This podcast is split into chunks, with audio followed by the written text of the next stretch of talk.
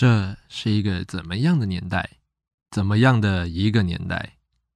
这是虾米款的一个世界？一个虾米款的世界？黄昏在黄昏的阳光下，无代志懵了巴撒小嘎。城市在星星还没出现前，已经目睭灰灰，不啊看醉菜龟。平凡的我们，唔知要变虾米梦，创虾米碗粿。孤孤单单。做牛就爱拖，啊，做人就爱磨。拖啊拖拖，磨磨磨，拖啊拖磨磨，有拖就有磨。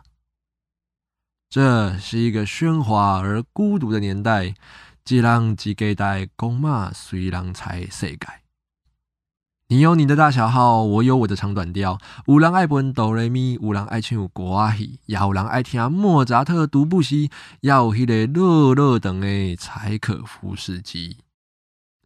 吃不尽汉堡、牛排、猪脚、鸡腿、鸭肠以及沙西米，喝不完可乐、咖啡、红茶、绿茶、乌龙，还有海涛啊、白兰地、威士忌。唉。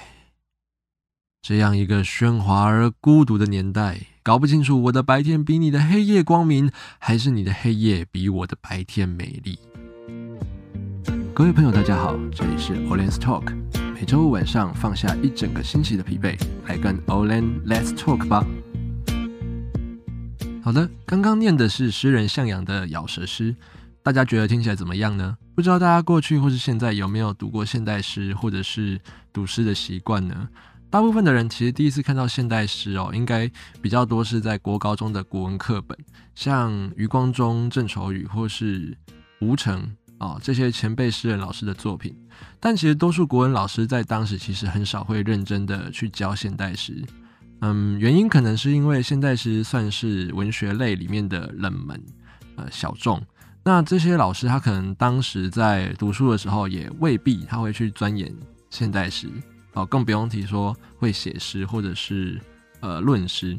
不过其实呃现在很多东西也不用靠学校老师去教了啦，网络非常发达，很多东西其实 Google 一下就有了。那以现代诗来说呢，其实呃网络平台上最多人知道的就是像 Facebook 的粉丝专业哦，晚安诗。到我现在录完这一集，有将近四十五万的这个粉丝人数。是台湾以现代诗为主题最多粉丝的一个专业哦。这个现象对于其实喜欢诗的人，对于我来说，这是一个好现象。毕竟其实接触诗的人越多，现代诗就能被更多人知道啊，或者是了解。但其实不是所有写诗的人都这样子认为。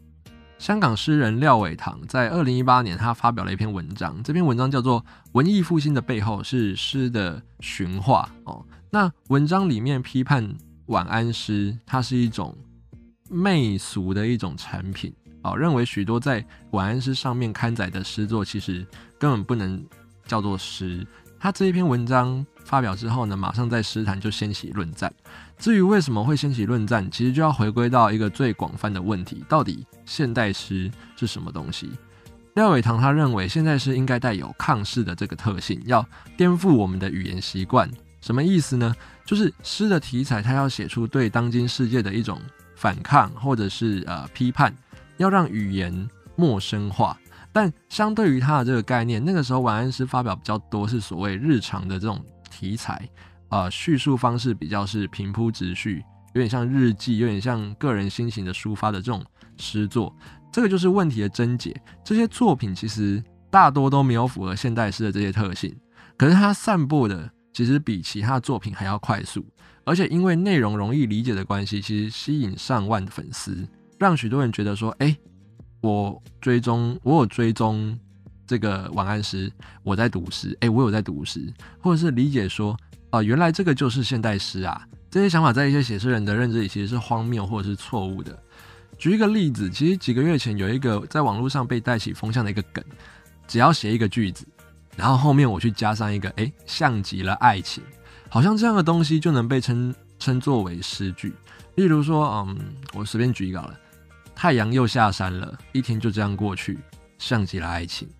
然后我只要把这些字可能打在一个空白的背景上啊，然后我把它做一个图发到 IG 上就，就哇，我就瞬间变成诗人这样，人人都会写诗。可是真的是这个样子吗？我们说还有一种叫做分行的散文。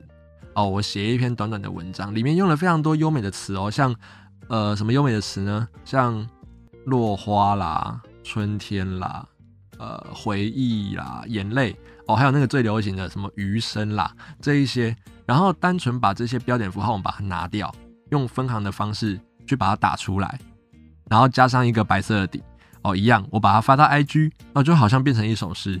所以，对于我们写诗人来说，其实最恶毒的批评不是说，哎、你的诗写得很烂，你的诗写得很不好，不是。如果我们的诗被别人说，哎、你写的诗就是分行的散文，其实那对我们来讲才是最受伤的，这大概是最恶劣的一种批评。好，无论是各种的什么像极了爱情啦，或者是哦写的像分行散文，他们的出现其实让更多写诗的人觉得说，我们自己辛苦在写诗，却被这些比较大众化的作品埋没。这个是其实是最不服气的地方吧。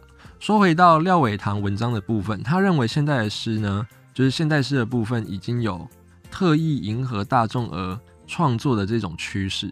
那晚安诗分享的诗作多半都是这个样子，而且有非常多的诗作其实说穿了就是一种嗯心灵鸡汤。晚安诗这三个字，它就变成了一种现代诗的一种种类。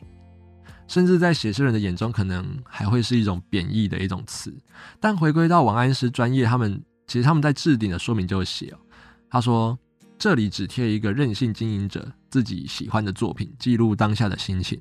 我的喜欢和你的诗好不好无关，完全是我的主观。对我来说，每个时间点适合自己想分享的诗都不同。这里贴的诗不一定是好诗，只是刚好适合某个读者的诗而已。这段文字，它其实说明了晚安诗他专业的一个定位。要分享什么诗，这是他们管理者的自由。你喜不喜欢，认不认同，那是你的事。不喜欢你就不要按赞嘛，啊，喜欢你就分享嘛。对于多数人来说，读诗就读诗，哪有那么多的社会责任，那么多包袱？其实现代诗的写法格式本来就比过去古典诗要宽松很多，甚至是它是接近没有任何的拘束的。谁又能去说哦，什么是诗，什么不是诗？我们顶多只能说，哦，这个东西它就是像诗，或是不像诗，是不是这样子？就是我觉得大家都可以思考看看。那再来就是关于晚安诗之争这个话题嘛，我们其实也在，我自己也在诗社里面跟写诗的朋友讨论过。可能我们同温层比较多，所以其实我们还是把这个话题带回到说，晚安诗现象它的影响到底是什么？究竟晚安诗它是有那么多粉丝是好的还是坏的？对晚安诗有疑虑的人认为呢？晚安诗受欢迎的现象，容易让一般大众他对于现代诗产生一个错误的认知，误解现代诗的这个样貌，会降低诗的文学性或者是学术性。但我们讨论的结果，其实是我们觉得，如果让晚安诗扮演一个入门的角色，也许它不是件坏事。这些诗也许它是白话的，或者是媚俗的，但也是因为这样，所以它容易引起共鸣啊，它散播快速，而且接受度比较高。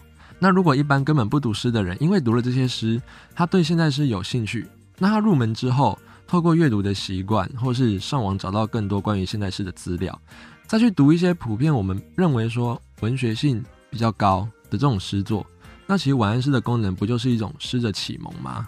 那就会有别于过去学生只能从国文课本里接触到诗，而且多半都是大前辈诗人的诗，嗯，他们的诗其实与现在的社会可能就又多了一点。距离感啊，毕竟现代人他现在年轻人要去想象什么战争炮火，或者是甚至到乡愁这种东西，其实不是一件容易的事情。所以晚安诗它作为诗的入门，其实它是有助于现代诗在推广的。在艺术的创作里，其实这一种艺术大众化的领域，其实不只有纯文学在发生，戏剧也是啊。许多小说作品它被翻拍成电视剧或是电影，像。金庸系列非常多，光是《神雕侠侣》就翻拍至少三次以上，还有像周星驰的电影，很多灵感都是来自于当时的这些文学作品。那如果人们因为看了这些影视作品，他可能因为看了周星驰的电影，他对原著产生兴趣嘛，那他再去读原著小说，这个其实是应该是文学人应该乐见的事情才对，因为让文学能够被更多人的知道，被更多人阅读。不过还是要提醒大家，晚安诗它毕竟它还是一种入门。那它就是仅于入门，现在是是非常广博的，真的要透过阅读来去多看一些不同类型或是风格的诗作，去支持这一些呃也很努力在写诗的这些创作人。最后这边要推荐一个粉丝专业，它也是以分享诗为主的一个专业，不过它有别于晚安诗的那种单纯分享，他在每一篇的分享下面会有诗人针对这一篇诗作进行一个论述或者是分享。那其实让人们在阅读完之后，透过这些论述呢，他能够交流这个对于这首诗的想法，也能真正对于喜爱诗的人更了解说如何去读一首诗，如何去读这首诗。这个专业叫做每天为你读一首诗。那我觉得有兴趣的朋友，除了晚安诗以外，也可以去追踪看看。那这一集的最后呢，毕竟是讲诗的嘛，我们一开始从诗开始，也要从诗结束。开头念的是诗人向阳老师的咬舌诗，结尾我要念的呢是我自己最近写的一首诗。下一集呢会有点不太一样，过去这三集都是我自己自言自语，其实有点无聊，所以下一集开始如果可以的话呢，我希望每一集会找一个特别的人来一起聊天。至于要聊什么，就看我可以找到谁。那当然一开始都是从自己身边的朋友啦。下一集会请到我一个很特别的朋友。他大学没有念完就自己出去工作了。他是一名设计师，做过像政府标案啦，办过市集。基本上他有跟任何设计策展有关的事情，找他就会得到解决，就会有认识的人可以帮忙。那我们就期待他下一集的分享喽。到底念不念大学真的这么重要吗？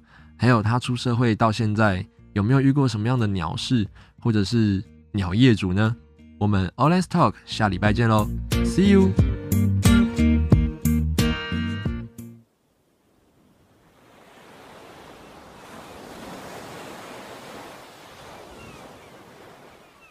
漂流记，春天就是这样，蓝天、远山、木樨花，溪水静自流转。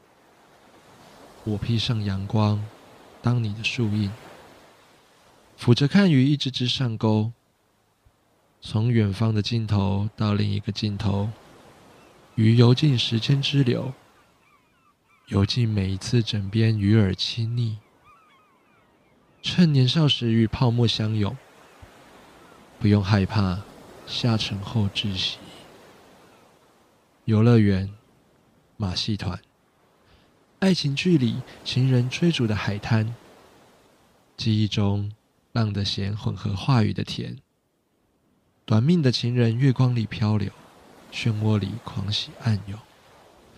斑斓的夜总是太短，距离海岸太远。于挣脱你的命运，夜晚结束于跃入出海口的一声轰鸣，繁花与风景被时间带走，剩下我的倒影与你在水面浮动。树不再翠绿，你也远了春天。趁还有余生，趁时光里还有细水，这次让我们看着彼此长流。你愿意吗？